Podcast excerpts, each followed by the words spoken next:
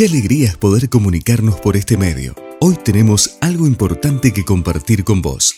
Te dejamos en compañía del pastor Isaac.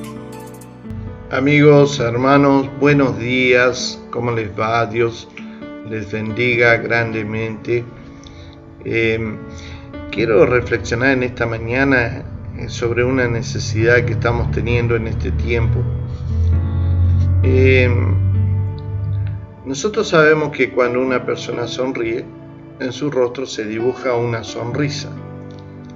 Y este término, por lo tanto, se utiliza para nombrar el resultado de sonreír, un verbo que refiere a una risa silenciosa y sutil.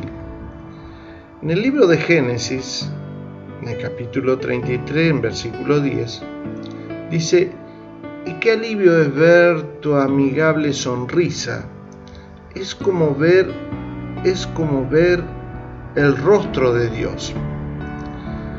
Usted compartirá, compartirá conmigo en, este, en esta jornada que, que es agradable ver una persona sonreír.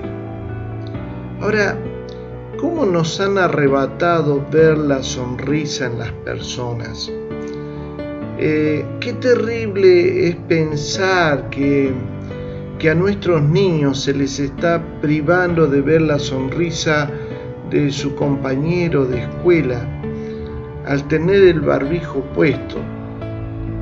Y no solamente porque es lamentable que ellos no puedan disfrutar de eso, sino que además porque ellos respiran sus propias bacterias por varias horas.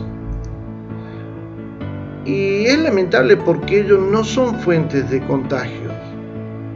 Sin embargo, le obligan a colocarse el barbijo. Tenemos que volver a ver la sonrisa de nuestros niños, pero también tenemos que volver a ver nuestras sonrisas. Yo en lo personal veo eh, personas que tienen una sonrisa espectacular, que son contagiosas sus sonrisas y, nos privan a nosotros de poder verles porque sencillamente han optado por usar el barbijo. Tenemos que volver a esto, tenemos que volver a, a sonreír nuevamente, a sacarnos ese barbijo y volver a sonreír. Ahora, volviendo al tema del pasaje que he leído, Jacob, después de muchos años sin ver a su hermano Esaú, sabía que su encuentro podría terminar en algo violento para él y para su familia, cosa que no ocurrió. Y eh, recibió de parte de su hermano, del rostro de su hermano, una sonrisa. Y él dice, es como ver la sonrisa de Dios porque la sonrisa por lo general refleja alegría, refleja placer, refleja conformidad. Y no cabe duda, mis amigos y hermanos, que vivimos en una sociedad donde por lo general no se refleja alegría, placer o conformidad. Y necesitamos volver a sonreír. Dios nos ha dado los motivos para hacerlo. Si tienes salud, si tienes esposa o esposo, si tienes tus hijos, tus amigos, es un buen motivo para sonreír. Por otro lado, hay personas que están esperando tu sonrisa y para ellas probablemente sea como ver el rostro de Dios. Tal vez nunca sepamos lo que nuestra sonrisa provocó en la vida de algunas personas. Nuestra sonrisa es una inversión en el mundo triste, amargado que hoy estamos viviendo. Y sabes una cosa, mi amigo, mi hermano, la, sonrisa no tiene costo. Entonces, te invito a que nos saquemos el barbijo y aprendamos nuevamente a sonreír.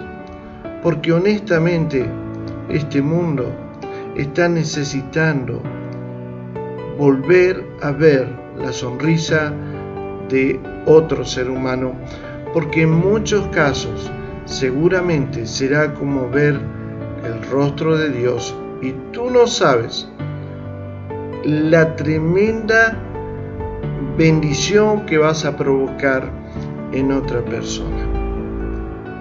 Mis amigos y hermanos, espero que tengan un día donde ustedes sonrían, donde ustedes sonrían. Dios les bendiga y, como digo siempre, si Dios lo permite, nos volveremos a encontrar. Si desea comunicarse con el pastor Isaac, puede hacerlo a su WhatsApp más 54 9 2984 867 970 o también puede escribir a su correo cerca suyo arroba gmail.com. Hasta el próximo encuentro.